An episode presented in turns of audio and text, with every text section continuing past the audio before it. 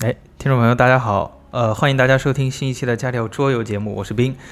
啊，终于，我们终于是把 孙元思老师给盼回来了。嗯大家好，我是瞬间思 路。对，因为一些个人的事情呢，那思思路老师也可以稍微提一下，就是其实对吧？因为一些没有办法的事情，啊思路对老师和我们阔别了很长一段时对，主间。要主要是我妈做了那个腰椎手术，然后她做完这个手术之后呢，生活不太能自理，就身边必须有人，所以这样离不开天津了， 也就没有办法出来做节目。对对，这是原因，这就是一直导致我一直没法出来做节目的一个主要原因。嗯，大家都非常想念思路老师，所以这回好不容易有机会来一趟北京呢，我们就死死给他摁在这儿，必须得录一期节目了。对，所以之前那段时间我一直靠写文章狂刷存在感， 一直在发文。那就其实我们之前有录过一期，相当于是深圳思路老师的一个自己个人的一个桌游推荐吧。对对，然后发现反响还挺好的，大家都非常想听思路老师就纯安利桌游，对告诉你这个桌游该怎么玩儿。对，而且那次吧，它还是有一个局限性，嗯哼，因为就是要从核聚变上来参展的厂商的新品里头去选，对，所以其实那个可选的范围余地并不是这么大。哎嗯，那这回就其实咱们就可以放放开来给大家安利各种各样的游戏了，对吧？呃？最早的时候就是一直担心大伙儿可能会不愿意去听一个纯粹介绍一堆游戏的这么一期节目，怕没意思。对，但是是上次呢，纯讲了九个游戏之后呢，觉得效果还行。对，其就是实大家更想知道这游戏怎么玩儿，怎么看起来好玩儿，它新啊，点在哪？对对对对对对对，所以咱们可能这个节目里虽然是以介绍游戏这样愣怼游戏为主啊，但是应该也不会太深入的去讲这个游戏的策略如何如何，或者说你怎么去设计呃的，对排兵布阵，怎么去去因此拆招弄别害别人什么的，咱这个不会不会讲这些，主要是我也不会，对吧？ 那谁知道呢？ 我就不擅长 玩一会儿才知道对对对实在人不擅长这些，所以呢，这个咱们一般来讲呢，可能会更多的从呃捋着一条线来给大家来聊聊桌游。像上一次咱们捋的是这条线呢，是 厂商核聚变线，对核聚变线，所以这次呢，咱们就不是核聚变线了，咱们这次是从桌游的。算是它深层的一条脉络吧，这个应该叫桌游的机制线。机制，那也就是算分类是就和那个电子游戏，比如说这是 FPS，那是 RPG，哎，对是对这对，对对，对是是是，你是角色扮演呢，你是即时战略呀，对吧？哎，差不多就是这种感觉。那就作为一个大开端，咱们第一期要聊个什么什么类呢？哎，这第一期聊什么呢？其实一开始我想过很多选择，嗯哼呃，咱先说一句啊，因为桌游的机制呢，现在如果我们按照 BGG 这个论坛的分类来讲，呃，现在公认的有五十三种桌游机制。分这么清楚？啊哎，对对，对有五十三种。你因为一般咱们其实以前的节目里，有时也会偶然间提到过什么桌游的某个机制叫什么呀什么的。哎，那这些说法，法从哪儿来呢？就是这不是拍脑门儿想出来的，这也不是咱俩在这做节目是现挂的。就这个东西呢，是官方认可对对，是是有一个官方的版本。这个官所谓的官方啊，就是大家共同认可的这么一个准则吧。嗯，那这谁提出来呢？就是我们以前也在节目里经常提到的这个美国的桌游网站叫 BGG 啊，这个网站，一对。个非常著名的一个桌游排行网哎，站，啊对，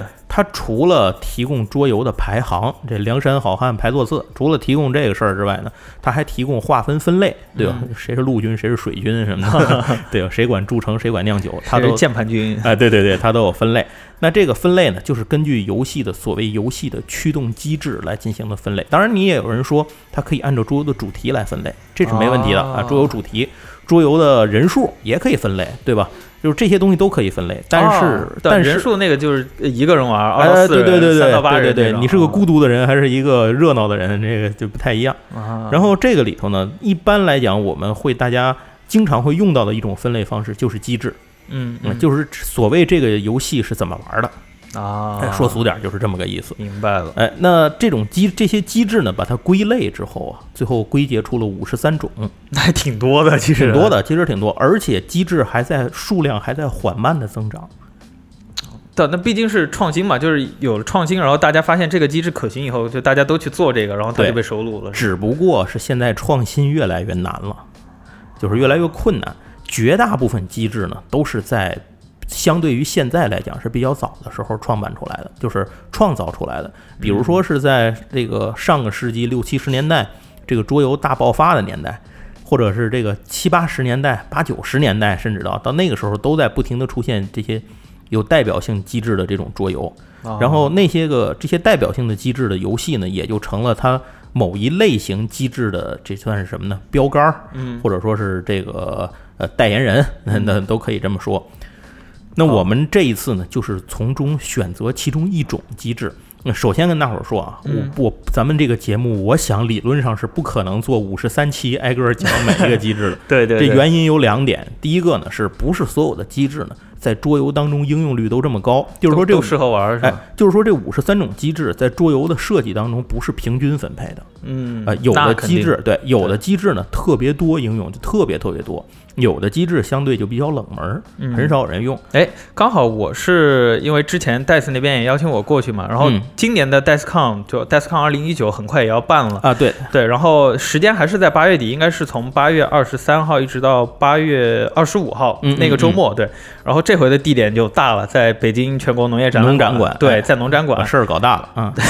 对，然后这次就 DESCON 他们的主题就一直是想和好玩的人做好玩的事儿吧，所以嗯对，在现场会提供很多桌游给大家试玩，所以我们心想就要不咱们第一期哎，就对对对，聊那些比较大众的，大家可以对直接在那边现场玩哎到的。没错儿。所以这第一期给大家讲的这个主题呢，应该是呃比较多的游戏会应用到的机制。哦换句话说，你在桌游展的这个现场啊，刚才强行加入了一个广告之后，哎 我们在这个桌游展的现场上呢，是可以玩到的，可能的概率会大一些。应该应该就是基本上桌游展都会有这个类型哎，的。会会有一定一定脱不开，一定脱不开。而呃，这个就是刚才我前面那个第一个话题其实没说完，就是嗯除了这个分布不太均匀之外，再有一个是一般来讲，在现代的桌游设计里，很少一个桌游只有一个机制。嗯，你大概能对明白我这对个还有感觉角色是吧扮演，对是，会加它入一可能点会有很多机制混杂在一起，只不过其中的一些机制占主导地位，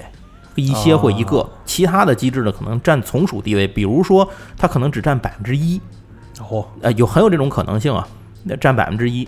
这个那那它也算在这个机制出现在了这个桌游里。当然，你一般来讲你不可能那么低，你怎么也得有个百分之十、百分之二十的 这种比例对的对感觉。我就是举极端的举了这么一个例子，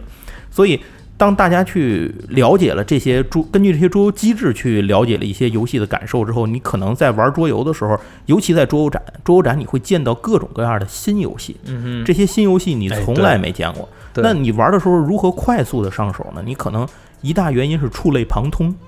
这个触类旁通，你从哪类通到哪类上来呢？嗯就是从你之前了解过一些跟它机制类似的游戏，啊可以旁通过来。都是卡牌，然后这个稍微做哎，一点对对卡牌，对我觉对对得对是对是对，是是，有可能你会玩万智牌了，你到那玩这魔兽牌的时候就快点儿。当然现在也没魔兽牌， 对，就是就是就是快了，你玩炉石就可以快一点了，对吧？嗯哎，就是这一个意思。你会炉石影之师上手，你又快一点儿，这是就是是这种触类旁通的这种感觉。所以这些东西呢，就是我们有一个基础，这个基础呢就是桌游的机制。嗯，哎，话又说回来了，所以当大家了解了这些之后呢，可能你会了解了一些基础的游戏，平时玩过之后，你就可以把它带入在桌游展上，你会看到游戏，哎，这游戏我有点眼熟，嗯，或者玩嗯起来有一种熟悉的感觉，那你就首先你就有了一种这种距离感，就不再那么远了。嗯，然后你可以快速、更快速的了解规则，然后快速的了解之后规则之后玩了之后，你相对于一些你玩过的同类型、同机制的游戏做比对之后，你可以给自己做出一个参考，这个游戏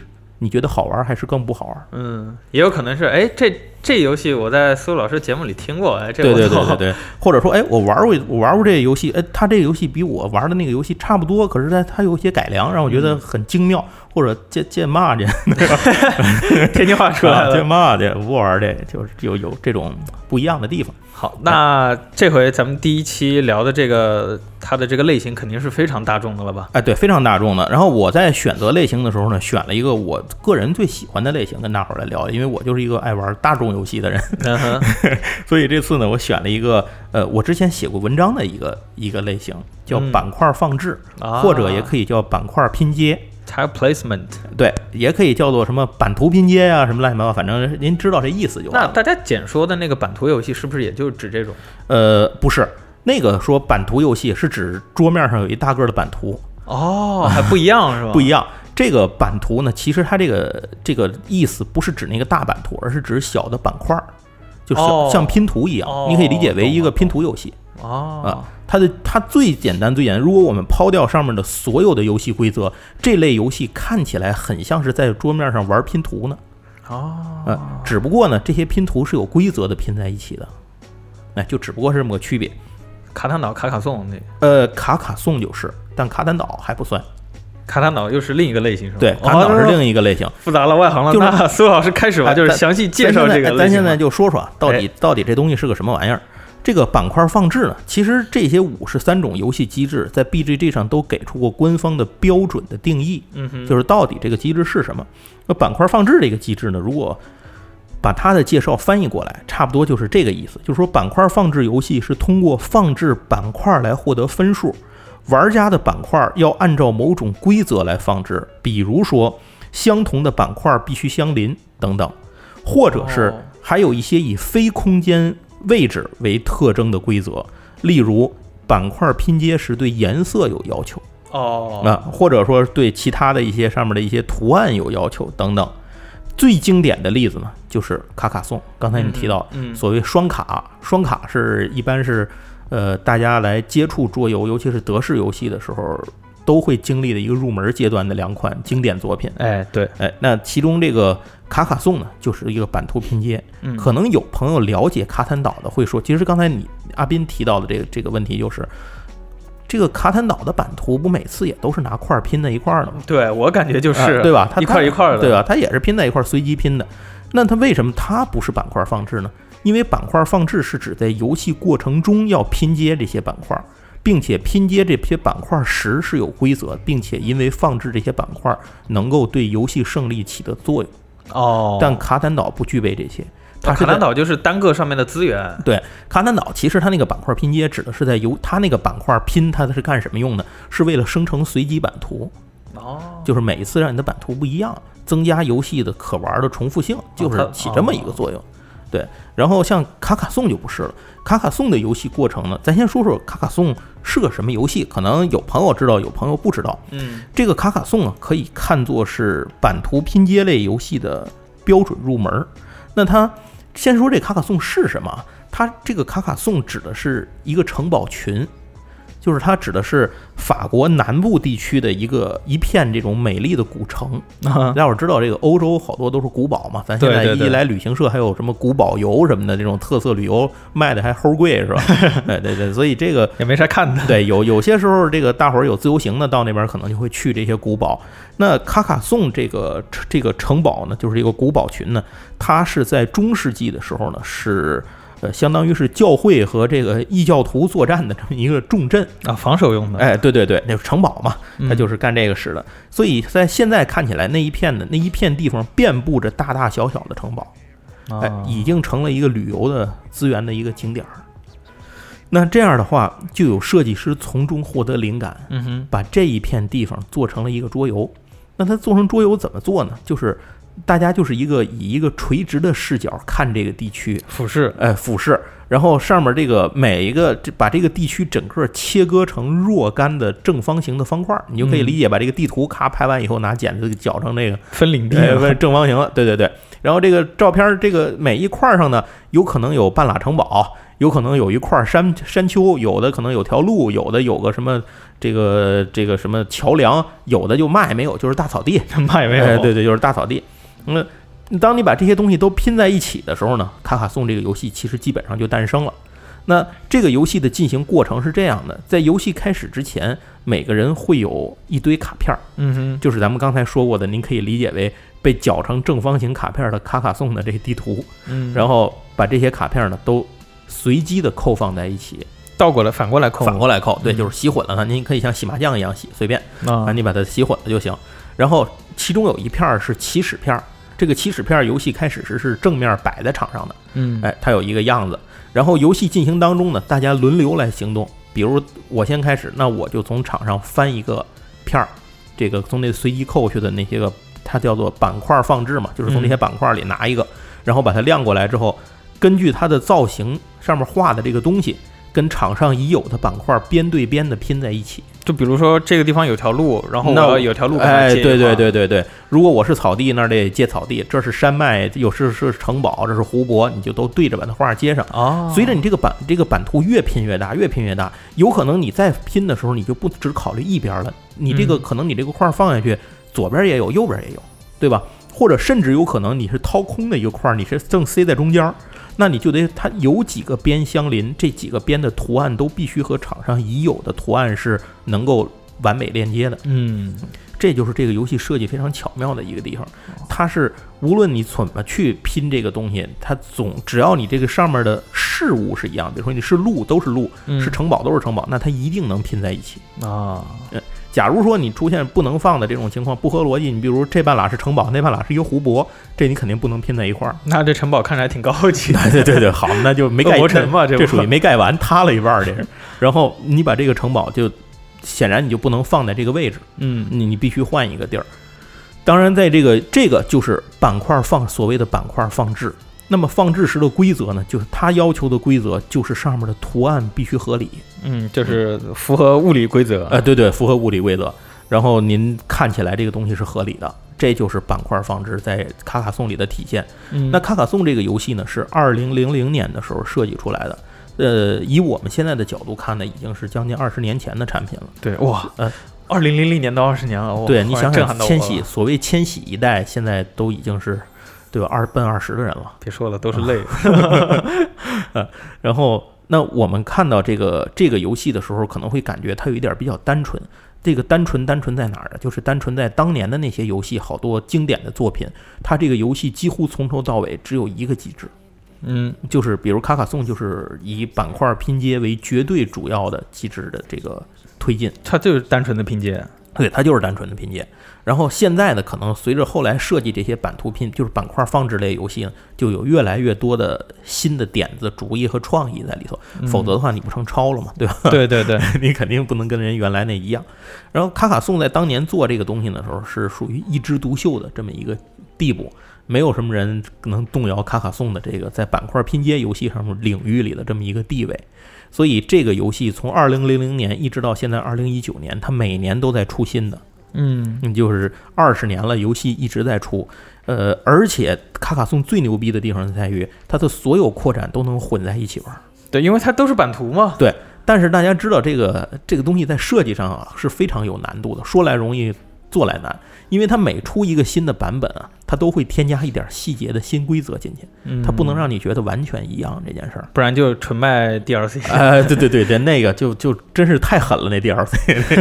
而且卡卡颂呢，还开发出了很多利用卡卡颂的板块拼接机制，自己衍生出来的一些新的不能跟以前融合的独立游戏。哎，那《山无惊魂》里面，我记得好像就有这个拼的这个部分啊。哎《山屋惊魂》就有板块拼接这个机制，哦只不过它的板块拼接机制不是占那么大的比重，哦，因为它还有很多像什么选牌啊、掷骰移动啊，然后等等等等啊，还角色扮演啊、合作呀、它还有各种各样的机制在里头。啊就没有以前的游戏那么纯粹啊。对对对对，它会变得现在的游戏变得越来越综合。啊，然后卡卡颂这个游戏里头，当然你在具体玩的时候还要选择，你还要把自己的那个米宝小人儿，嗯就是木头小人儿，哎，咱跟五角星一样的哎那，个。桌游里有一个词儿叫米宝，包括我以前做过一个播客叫 Me Player，这嗯个米宝从哪儿来的这词儿就从这儿来的，哦，它就是木头木头的这种标志物小人儿。你可以当您翻一个新的板块拼到场上的时候，你就可以把一个手里你自己的这一方的小人儿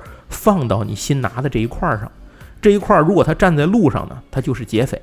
比如这个路上啊，画的有城堡有路，就是这个板块上画的此有路城是堡，我开哎，有城堡有路有草地都不一样。那你这个人儿放在哪儿，他的身份不一样。搁在嗯城堡里，他就是骑士；搁在草地上，他就是农民，对吧？以此类推啊。那 这孩子出生的命都看你这番啊，啊。对对对对对对。但是不一样的角色，他这个小人儿给你带来的得分的收获是不一样的。嗯，这就怎么是讲，哎，这就是比如说啊，他站在一条路上，那路怎么结算呢？当嗯你这个这个版图上拼的这个画的画，有的路是一望无际的，就嗯没有头儿；有的路呢，它是路的端点。当一条路的两端都终结的时候，这条路上是谁的那个小人儿，你就把那小人儿拿回来，然后这条路一共拼了多少块儿，你就得多少分儿。啥叫这条路拼了多？哦，就是中间这条路有连了多几块长？板哎，块对，比如说我这条哦路由四块构成，哎，两头都接满了，路上站着你的小人儿，你就把自己的小人儿拿回来，然后得四分儿。哦这游戏啊就就就就这么单纯。然后这游戏里有一个重要的规则，就是同一片地方，比如同一个连着的嗯草地、一个城堡或者一条路上，不能有两个小人儿。不然他们就会打起来。对就是不然他就没法分清所属权了嘛。嗯，嗯然后，如果这条路上已经站着你的人了，那我拼了一条路，我拿了一个板块，只能拼在这条路上，那我就只有给你拼一块板块续进去，我不能放人了，呃就谁先站着那路就是谁谁的。对，哦包括你自己都不能续第二个进去。那什么情况下能呢？就是你本来你在左边站了路上站了一个人，然后我在右边路上站了一个人，连着连着不小心这俩路连在一块儿了，嗯这可以，双方握手了呃双方对双方握手了，得分一块儿得。就是每个人得分都一样，对并不会分分成一半。哎，对对对，不会，每个人都会得这个路的分数。哇，这但是政策好哎！但是这又产生了一个战术，你可以想法儿那个，因为那个路竟有三岔四岔的，就有分岔的嗯路，你可以想法儿在路边上等着往里头进人。这个路可能不太明显，尤其是造大城堡的时候，嗯哼因为城堡的分数是乘二的，嗯，完整的城堡。有的时候这个城堡造的太大，不愿意让对方多得分呢，你就想办法在旁边先造孤零零的一个小城，开放一个开口，站个人儿挡着，然后什么时候把这个城堡一直连过来，那你就把这个人儿也连进去了。啊，啊，就我们当时曾经有一次造一个城堡，最后变成一个大长条，两边都站着是等着进来的人， 非常投机。 最后这个城堡也没完成，然后特别惨。然后这是卡卡颂一个有趣的游戏方式，嗯，这只是它最主要的机制。因为随着这几十年啊，不同的各种各样的扩展版本出来，卡卡颂里多了恐多了这个有龙，有公主，有能养小猪，有市长，有马车、仓库等等等等各种各样的东西，越来越多，越来越多。欧洲人就喜欢整这个。呃， 对对对，塞在这个里头，然后让卡卡颂变成一个非常丰富的一个世界。呃，我不知道现在有多少人在致力于收藏所有的卡卡颂版本，因为卡卡颂有一些特殊的版本，比如说某个展会版，它可能大家知道那个小方块儿给那一个拼的一个块儿，对吧？一个一个块儿拼起来的板块儿，嗯，它可能某个扩展就是一个板块儿，你就有只有一块儿只。有一块儿，但这个一块儿你只有通过一些特殊的方法才能得到，比如说某个杂志赠送的，某个展会现场购、哦现场的这个 POM 卡。哇，你一说。这个，我就想到游戏王的那些卡了，真是万恶啊一样，这都是一个路数。我跟你说，都套路。所以，如而且卡卡颂还有，因为有二十年了嘛，它有各种各样的联名版本。这些联名版本大多是独立运行的，比如说《星球大战》卡卡颂，哦你，小听小吴要起劲了。对对对，拼起来是星战的那个，都是星战的要素。然后还有各种各样的什么史前时代的，然后什么各种主题的。嗯，所以，如果有人愿意致力于想把这东西收齐的话，我挺佩服你 的。然后，呃，因为这个游戏比较老了嘛，它是二零零零年的，在二零一五年的时候，呃，这个游戏出了二点零版，就是把它的美术重置，把以前那些过老的那些个基础版啊，那些官老方的升级版，版，哎，官方升级版又重置，重新改了美术，重新出。呃，可是就我个人来讲呢，如果您有条件有有这个能买得着的话，我觉得还是推荐一点零版。 不知道为什么，我不太喜欢二点零版的美术。行，哎，最后再说一句，卡卡颂是有电子版的，哎，对对，哎，这个非常重要，而且它的电子版做得非常好。您要有兴趣的话呢，不妨玩玩电子版，我觉得也蛮好的。其实我发现就是这种呃机制纯粹，然后规则简单易懂的，很容易做成电子版，而且一般电子版的质量都不会太差。对对对对前提是你别做那 Uno 都能给我出八个闪 退，对吧？对你能让我安心玩儿就是好的。对哎对对说白了就是这样。那卡卡颂支持的人数呢是二到五个人，基础版，嗯后来加了扩展之后能支持到六个人，二到六个人。啊，事实上，我们试过一堆人玩儿，就是拼了 N 多个扩展，比如说用了四个基础版 拼在一起，然后大家一起去玩儿。嗯，只要您不嫌耽误功夫，也能玩儿下去。另外就是桌子是不够用的，估啊计得在地下拼。我们当时是在大在那个屋子那个地板上拼的。最后那个游戏玩了大概五个半小时，哦，妈耶，一下午没了。 对对对，就甭一下午，差不多在前后再有点别的事儿，中午吃饭耽误一下，那一天就算在这一个游戏里。我们扔了一大堆的卡卡颂的东西进去，那这最后结算分数的时候，肯定也特别费劲。会死， 就真的会死。就就这两个字我就懂了。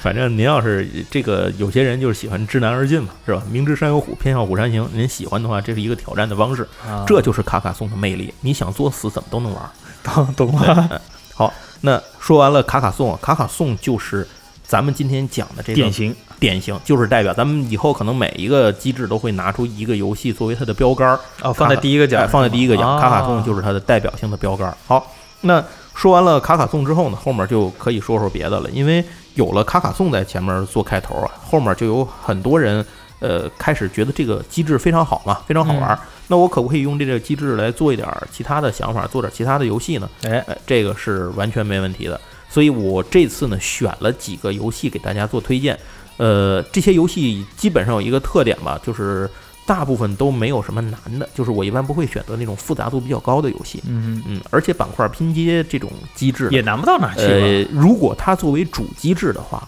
它也不会太难。嗯，但是它作为附属机制就不好说了，那就啥都人家能不对搭，人家不定主机制是个什么玩意儿的游戏，把你放进去，那这可就不好说难不难的问题了。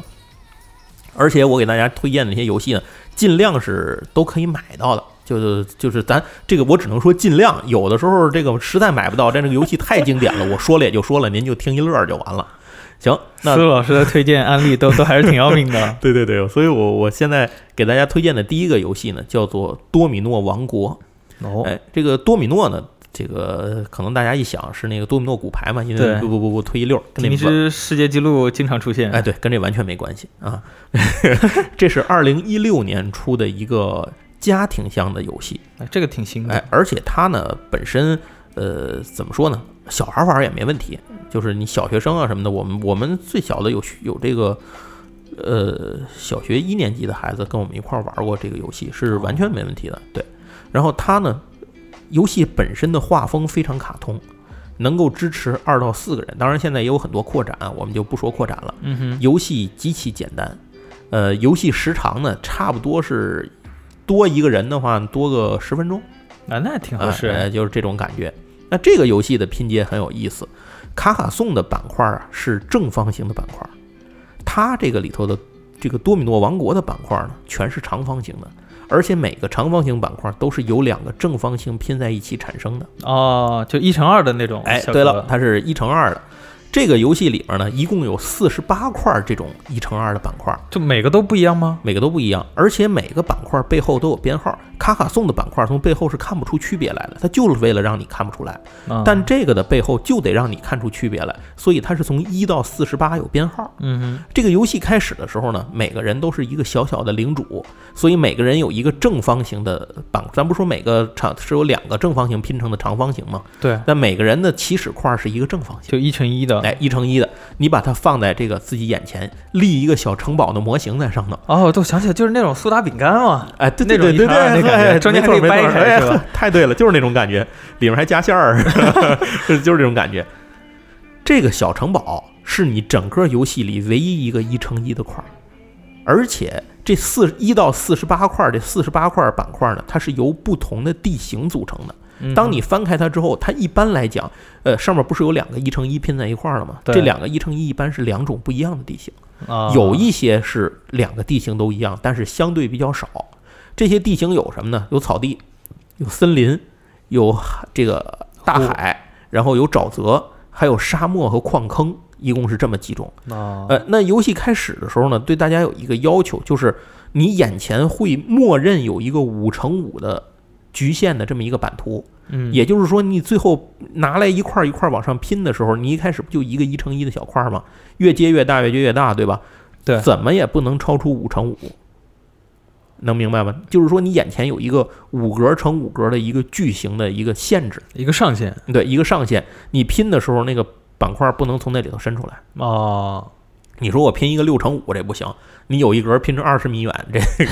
这肯定不行，这个不许。那游戏进行的时候呢，也很有意思。它呃，在一开始决定这个游戏顺序的时候，是你先，比如说我们四个人玩吧，嗯哼那我们就翻开四，随机抽出四块儿，随机抽出四块儿之后，把它按照背后那个数字由高由就是由叫什么由低到高，由小到大，把它排起来。嗯，然后再翻成正面儿。那游戏开始的时候呢，每个人交出一个自己的棋子儿，由起始玩家放在手心儿里晃，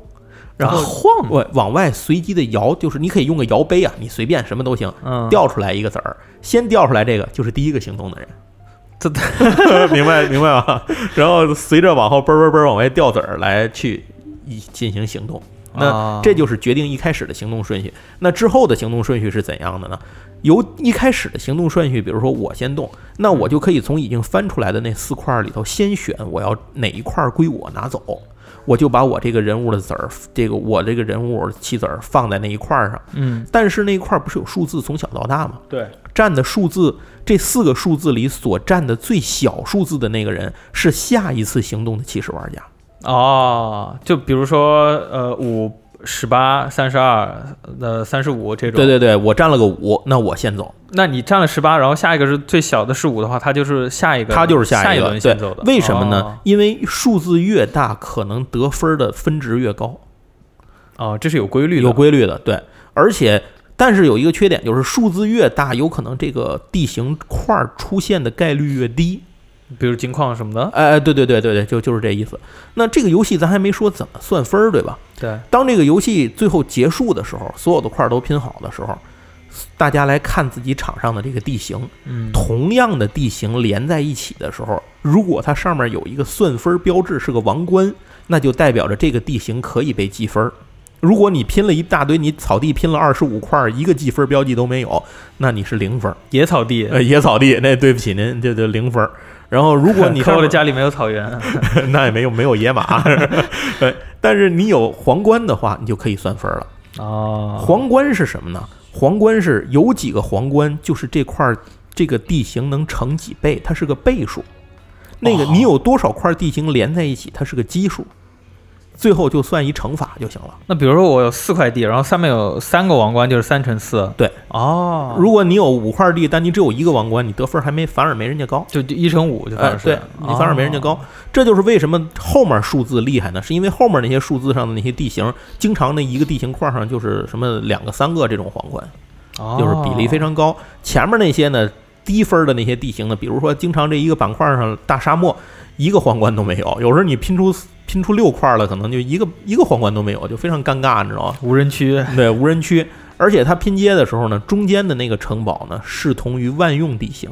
但是以后你再拼的时候，你必须得至少有一个边是相连，是同样的地形，你才能连出来。嗯，懂了所以这个这个你随着你慢慢去玩呢，你的城堡最后越来越大，越来越大。当所有人这个五乘五都拼满的时候，游戏结束就来算分儿。算分儿非常简单，就是基数乘倍数的关系。然后最后全部相加。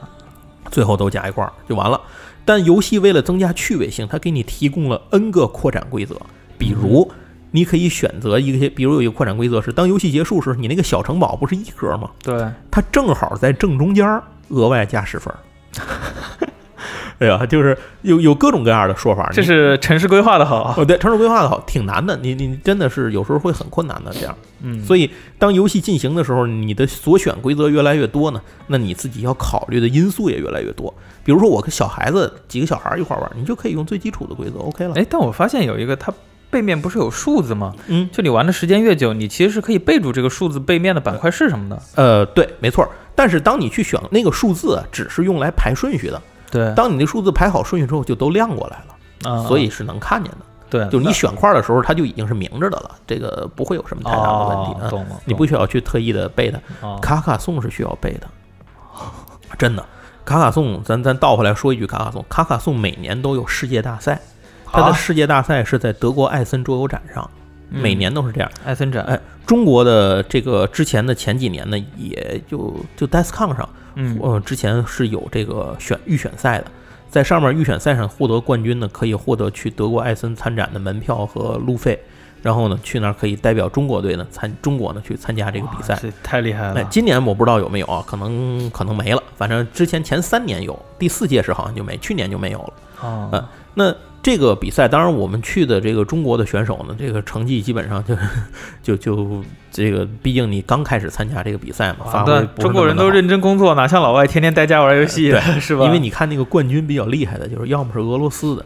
要么是希腊的，反正就 对家里又有钱，就没什么事儿干，你知对，道然后吗？ 上上午上班，然后下午四五点下班，咖啡咖啡那个咖啡店里一坐，来杯就咖开啡始背玩儿卡，因为卡卡颂的世界比赛只许用标准版，所以里面的板块多少个是固定的。嗯，大家玩的时候，你要背，一般来讲，你能打到那个级别，都是可以背下来块儿的。谁出了什么块儿，后面大概率会出现哪几个块儿，我怎么去排布场上的东西是能够算出来的。那就跟那些打扑克的，打桥牌，就有点那种感对，觉。手上拿着什么牌，然后脑袋里一大堆概率，选概率最高的嗯对那么对的。对，而且随着你抓出来的块儿越来越多，你的你的概率筛选不就这个选项就越来越少嘛？对对就对大概率会越来越集中嘛。最后就是这样，所以玩的时候他们都是这样去算块儿的。我刚刚还天真以为这游戏是很适合给孩子玩玩的。哎，你你闲玩是可以的，我就是个孩子你。你要是竞技的玩儿，有竞技的玩法。然后这个里头最后他那个决赛局嗯，用的是超大个儿的板块搬着在地上， 为了让周围的人都能看清， 那还挺有意思 对特的。别有趣。然后这样这事儿卡卡颂啊，说远了，咱回来接着说这个多米诺王国。多米诺王国呢，它后面也有很多的扩展版本，比如它有一个叫多米诺王后。 哎，然后反正它多了很多新的扩展版本，大家如果基础版有兴趣的话，也可以都可以买到这个其他的扩展，而且它都有中文版。嗯对，而且我发现这个《多米诺王国》它这翻译特别好啊，因嗯为它的英文名字其实是 Kingdom，然后后面不是 D O M 嘛，对它就 Kingdomino。对，没错没错。所以这个这也是后来为什么那个叫做那个就是多米诺王后那个嗯。这，这个起名字，它也是顺着这一个一脉相承的方法起出来的名字。然后这个游戏呢，现在中文版是有的，而且其实这游戏玩英文版吧，也除了那张说明书以外，也没有任何文 字嗯对，全是图嘛。 对我基本上您听完这期节目已经可以玩这个游戏了， 是是，所以大家有兴趣的话，这个游戏我给您做个推荐，它比卡卡颂简单不是一星半点儿。 嗯啊因为卡卡颂刚才我说您您一听背子儿背背片儿，您就知道它是能玩的很竞技的。对对呃，，对这个您就玩个开心，大家玩个开心就行了。这你就跟跟别人安利马里奥似的，这对咋玩啊？就往右跑跳 呗。哦，对，卡卡颂还有专门的儿童版。哦，啊，就是它的儿童版是大块儿，没那么多费劲的事儿，就是占块儿得就直接得分儿，小孩儿玩儿的啊挺好启，蒙。对，很好玩儿。那那个也作为一个收藏也挺好，那个也出过中文版，我印象里头。嗯，好，然后这是刚才给您咱推荐了两个这个板块儿的游戏了，接下来推荐第三个，这第三个游戏呢也是我自己非常喜欢的一个画面非常小清新的一个拼图游戏，这嗯个游戏叫可可鸭，可可鸭，哎，我发现就是这种游戏都喜欢叫 A A B 啊。哎，还真的，我我还真没留神， 吧还真是，对对对，这个可可鸭是指什么呢？就是可可豆。哦，呃，就是这个，它它这个游戏背景是在南美嘛，是一个这个可可可可果儿，嗯这个果实啊被在当地呢被称为叫神之果实，哎上帝发明了咖啡呃，是是真的，这个这个是真事儿，就是它是神之果实，所以当地人呢觉得这个东西很牛逼的。然后呢，后来这个这个东西呢，在西方就是在这个外来的跟他接触之后，当地人接触之后呢，当然这个可可果就传出来了嘛，嗯呃，它能够产生很大的变现价值。嗯呃，所以这个游戏讲的呢，就是大家扮演各个部落的酋长，带着自己的部落成员一起去种植、采集和交易可可果儿，然后从而走上这个农业哦致富的道哎路农业致富新道路。对对，对，可以进中央七 那种，进中央七了。致富经对对，致富经。哎，你也知道这个是吧？那我我特别爱看这个节目。然后。反正呢，就是说你这个这个游戏就告诉大伙儿，哎，劳动致富奔小康，哎，劳动最光荣。 对，哎，那这个游戏呢，它相比多米诺王国来讲呢，思考的元素就要多一些了。比如说，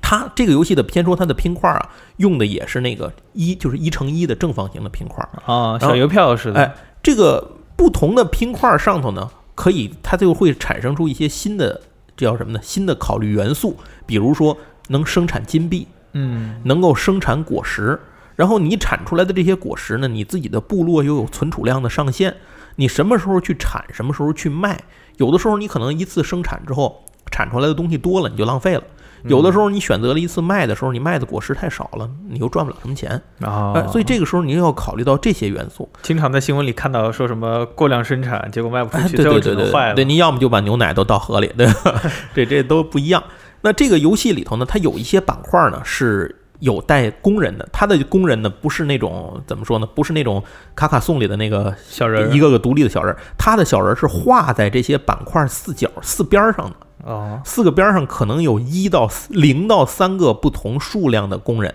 那什么意思？三个工人产金子就是三块钱。嗯一个工人产金子就是一块钱。如果你放置这个板块的时候，你的有工人的那一溜儿的边儿挨着的是什么东西，那工人就干什么事儿，能明白？比如嗯怎么说讲，我把三个工人挨着放在了金矿旁边儿，那嗯这三个工人就会给你带来收益。假如说那个金矿上面写的是三，那你三三就能产九块钱。哦啊这个工人就是倍数，然后那旁边那个物件儿，这是什么东西？是比如说可口果也好，是金矿也好，它就是基数。嗯你把这两个乘起来，就是你能得多少东西。而且这个游戏里，当你的这个板块放下来的时候，比如你这个边上有工人，但是你这个工人的这一边呢，当时是空着的，这旁边什么都没有，这有可能。后面谁在那儿放了板块？如果我又放了一个这个，比如说产金子的金矿放在那旁边了，那正好挨上了谁空白的那个工人，那挨着谁的那哥们儿也跟着一块儿再得一次钱。哦，呃，这个游共同支付，啊哎，共同致富。所以你尽量想的是不要共同致富，至少是你致大富，别人小富，你致小看这富不。行，要先富带动后富嘛。啊啊，对，但你得先付啊，对吧？有道理对你先付完，游戏就结束了， 对吧？那再带动那就是后说的了。所以这个游戏最重要的是如何你摆东西的时候，除了让自己的利益最大化之外，还有如何尽可能的为未来布局蹭到对手的这个占对手便宜。哦，哎，这是这个游戏比较有趣的地方。然后这个游戏里，当然另外一个要考虑的因素，除了摆放板块之外，它就要考虑刚才我说过那个，如何去兑换金币，最有效率的去产出可口果和把可口果变成金币嗯这个行动，因为你能够放置工人的那个板块数量是有限的，你自己在那起始就在你手里，你自己是有限的，嗯所以你能够产生多少次行动也是有限的。你如何在这个有限的行动里，尽大最大可能性的这个高效比的去产出兑换金币呢？这就是一个概率的，这一个效率的问题了。哦那可能不同的人，你做了三次的动作，顶那个人做四次的动作，那你一定会占很大的优势。懂了。对，这就是可可亚的这么一个游戏的规则。这个游戏看呢也应该出了两个扩展了吧？可能是。但这么听起来，其实就有点像 R T S 开头一开始你起基地，然后让工人去什么地方挖矿，啊对对然后怎么对开对分矿，让它发展经济更快那种。啊只不很像过你的工人是有上限到上限的。啊，就是有一个人口上限。对，哦呃对，这里头的人口呢，一开始是准备好的，所以你要怎么去用这些有限的人口去产生出尽可能高的价值，是这个游戏获胜的一个关键。嗯，而且这个游戏的画面非常清新。我一般做游戏推广的时候啊，呃，推广活动的时候，我发现女生都挺愿意玩这个游戏的。我我也喜欢好看的呀，那当然。是是是，呃，但是这个口味呢，其实玩起来你就会发现，它考虑的比你看起来的要多一些。嗯嗯，好，这是咱讲的第三个游戏。那接下来这个游戏呢，是呃，是我一个意外的收获，就是哦我原来没觉得这个游戏好玩，但是后来我买了之后觉得确实好玩。真香呃，！就是我是因为主题买的，不是因为我了解这个游戏买的。啊这个游戏叫《熊公园》儿哦，这这我好像听你安利过哎。，对，这个游戏的中文版好像叫《熊熊公园》儿，我不知道为什么要发明一个叠词，跟你说那个可可亚、卡卡颂是，呃，熊那不应该叫熊熊园儿吗？ 不知道为什么叫熊熊公园儿，呃，可我能更受孩子欢迎吧。呃，有可能吧，我还是管它叫熊公园儿。但这个游戏相对比前两个又要复杂一点儿，而且它跟可可亚是同一个设计师哦，啊。这个哥们儿呢，他是个澳大利亚人，应该是他，我觉得他好像挺喜欢设计这类游戏 的，挺有意思。我我呃，这个说到这个熊公园儿，我以前是不知道世界上有专门的熊公园儿的。啊，我也不知道，呃我是我我我听你说我才知道啊，的。对，我是去了北海道才知道，在登别有一熊公园儿。我是从哎，我看那个当时到那儿看，哎，人说那个旅游景点儿，我们那天在那个旅馆住着，那哥们儿说那个咱明天看熊去，我说是哪儿啊？熊公园儿？嗯，我到那儿一看，那个不是写的那个日文，他们写那个日文叫熊公园儿嘛，跟这个桌游的日文版名字是一模一样的。哦，然后我就上网查了一下，我才知道世界各地都有好多，不知道为什么很多人愿意有专门养熊的公园儿。哦，我就是看熊去，然后给你绑树上，过一会儿好，但是 但是熊看我，是是我看熊，吓死我的。然后这个当时就知道哦，我才知道这个熊公园这个东西。然后回来以后，我就赶紧买了这个游戏，我觉得挺有意思。一玩儿发现，哎，差点错过一个好游戏。然后这个熊公园呢，讲的就是每个人都是一个公园老板，你要把自己的这个熊公园儿做成这个收益，就是相当于评分最高的公园儿嘛，最受欢迎的公园儿。游戏一开始的时候，你只有一个游戏大门， 对，剩下啥也没有。在这个游戏里你，家房子塌了，还有个门立着，掏着钥匙开 呃掏门，钥匙开。 门，这都是规矩人啊。然后这个游戏里面的板块呢，就比前两个复杂。复杂在什么程度？它不是规则的矩形，嗯，它有各种各样的形状，比如说有长条的，有 T 字形的，有有这个一乘一的，一乘二的，这俄罗斯方块嘛，这不哎，是？对你就可以理解为，哎，特太对了，它就是俄罗斯方块儿。然后只是不同的方块儿得分儿不一样，就是越小的方块它越容易填呢，它就分儿越少。，哦对对这对。越大的方块那个造型固定下来，它越难拼，就是它越占那倒霉地方。对，俄罗斯方块谁都喜欢那长条啊嘛。对，然后所以它的话，这种可能得分就高。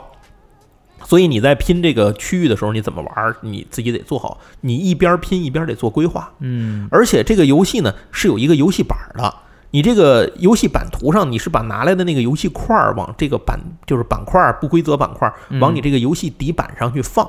所以，当游戏底板上画着有不一样的东西，还能触发不一样的效果。比如说，它有的地方画着有工程车，嗯当你把这个工程车摁上，是工程车还是什么？我现在有点忘了。把这个东西摁铲车上之类的吧对那，是反正就是你把这东西摁上之后，你就可以在旁边接一个新的板块，就代表你又开拓出一个新的区域来。啊，否则的话，话，你拿来块儿有可能你放不下，你知道吧？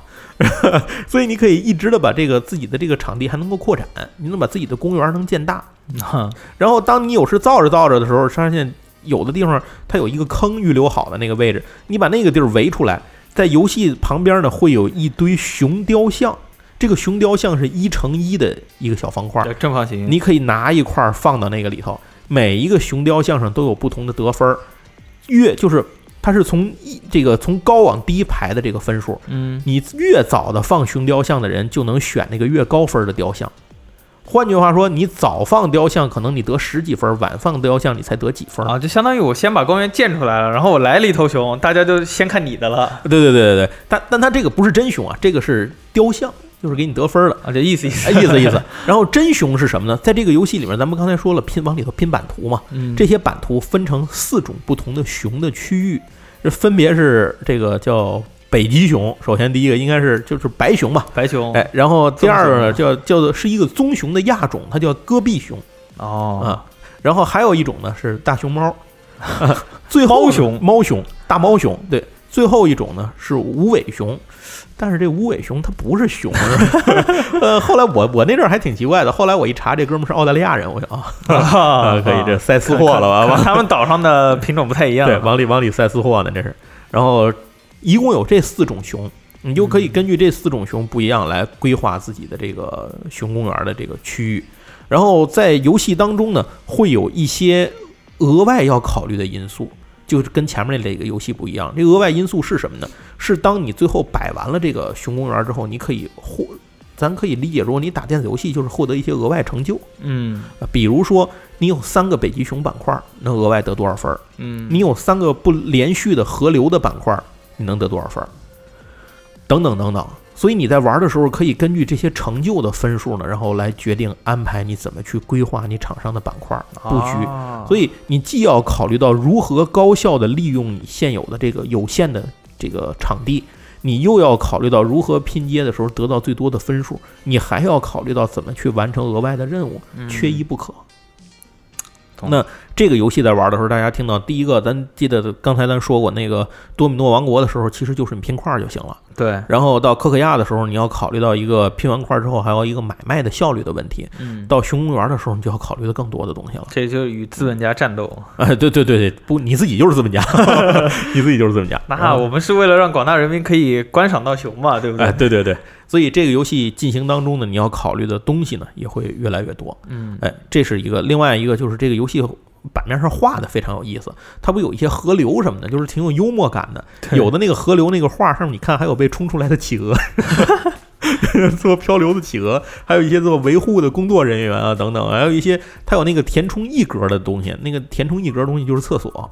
哦拿公厕去填那一格，反正什么都有，挺好玩的。然后那公厕在所有熊养的中间，对对对对有有可能要过去了，可能就对吧？熊看你，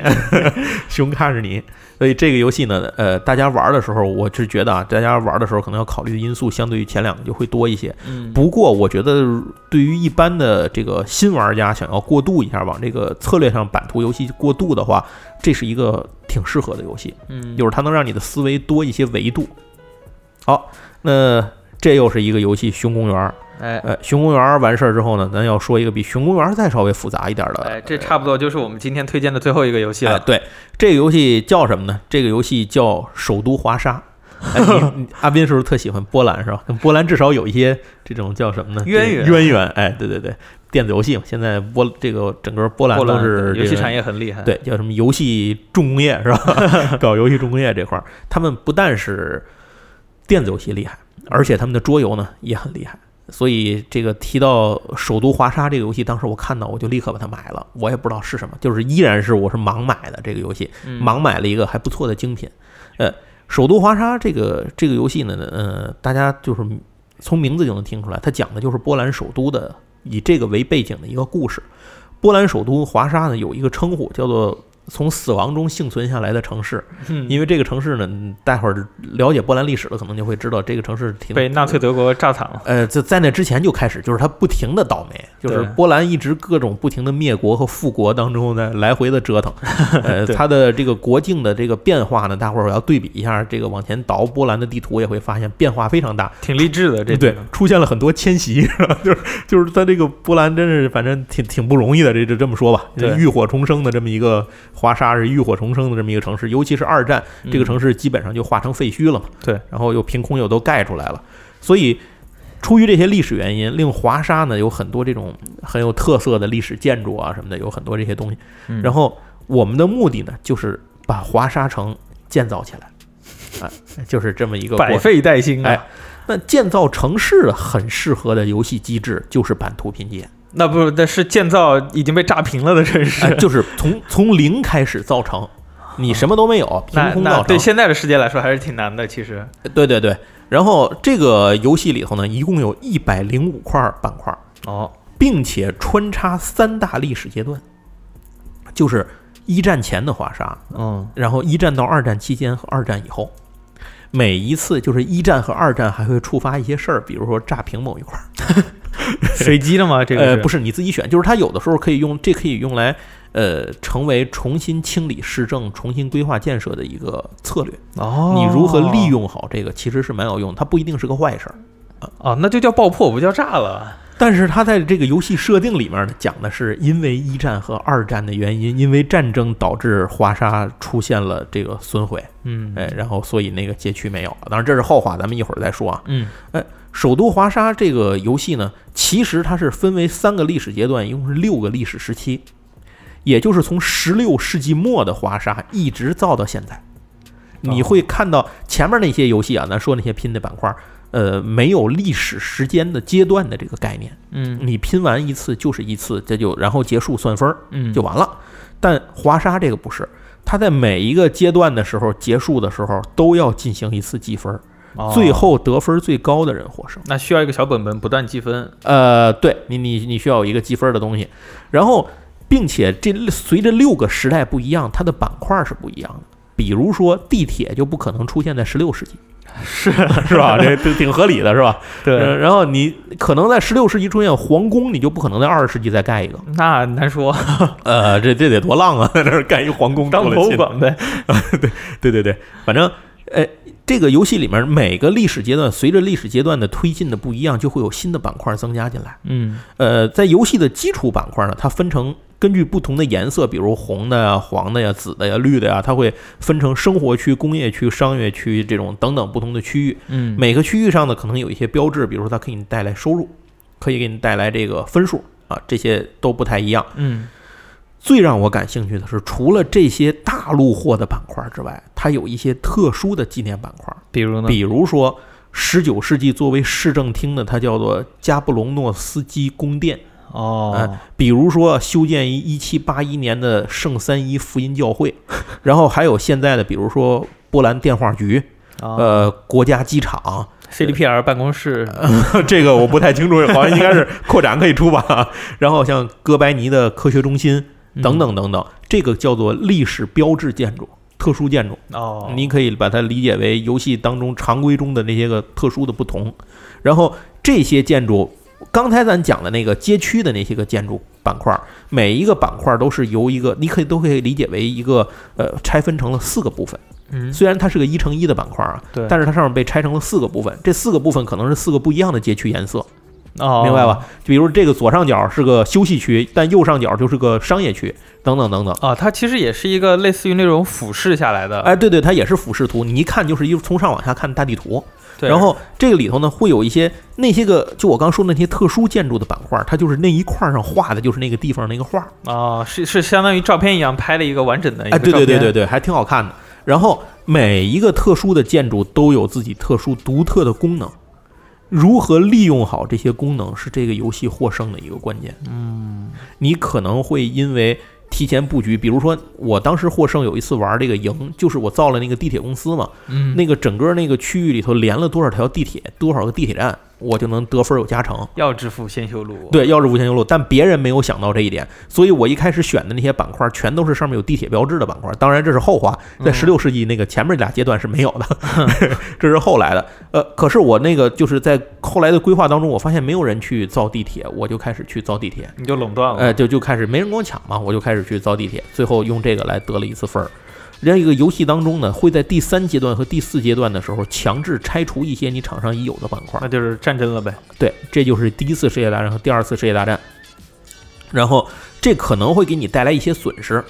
但是你也有可能因此而重新规划，就是你之前有一个不想要的块儿，哎呦，当年比如说那个早期的板块儿效率比较低，你占住这个地儿了，嗯，后面你可能替换成一个高效率板块儿，能得分更高，可是你已经有东西了，你就可以用这个方法把它砸了。哎想想其实挺合理的，就是过去人因为当时生产力的限制，所以他的想法会有一定的局限。对你现在来看，就可能就你看有一些呃，像这种国际城市，它嗯的一些老城区其实是很难去对它重新进行规划和对改建的。它要么就是两种方法，第一个就是凭空造一个新城区，对对对，要么就是可能当年因为战争或是一些灾难的原因，这个整个老城都没了，对，然后它凭空又盖一个新的出来，对对对，所以这两者是都有的。另外，它可能一些这种城市因为一些原因被移平之后重新规划呢，是复是反而让这个城市获得一个新生的机会。这个最大的代表就是伦敦，嗯伦敦大火之后让伦敦得到了一个市政重新规划的机会。嗯，所以以整个伦敦城才有现代城市的规模，对而对不是对当年的那个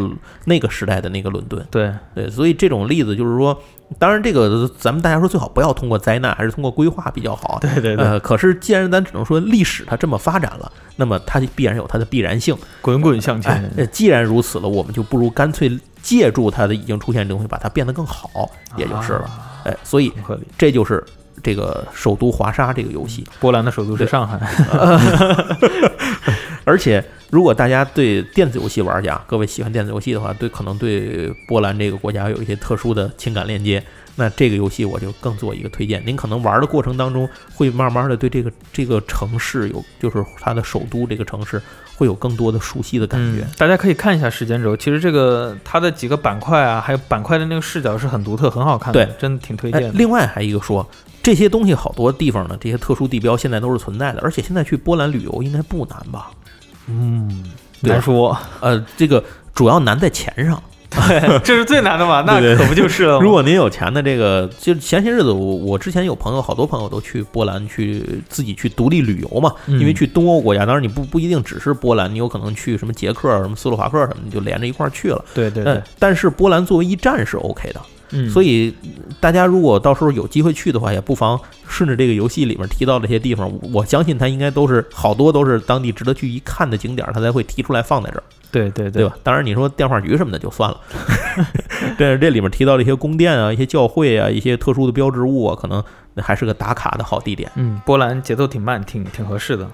然后，其实板块放置类游戏呢，咱们今天现在说了多长时间了？我也哎哎没已经看一个小时一了。个小时了，咱就刚好不再一个往小哎，时咱就不再往下说了，因为我之前也写了一篇文章，我争取以后每个系列咱这个节目我都配一篇文章，哎，哎，这个激励我让我动笔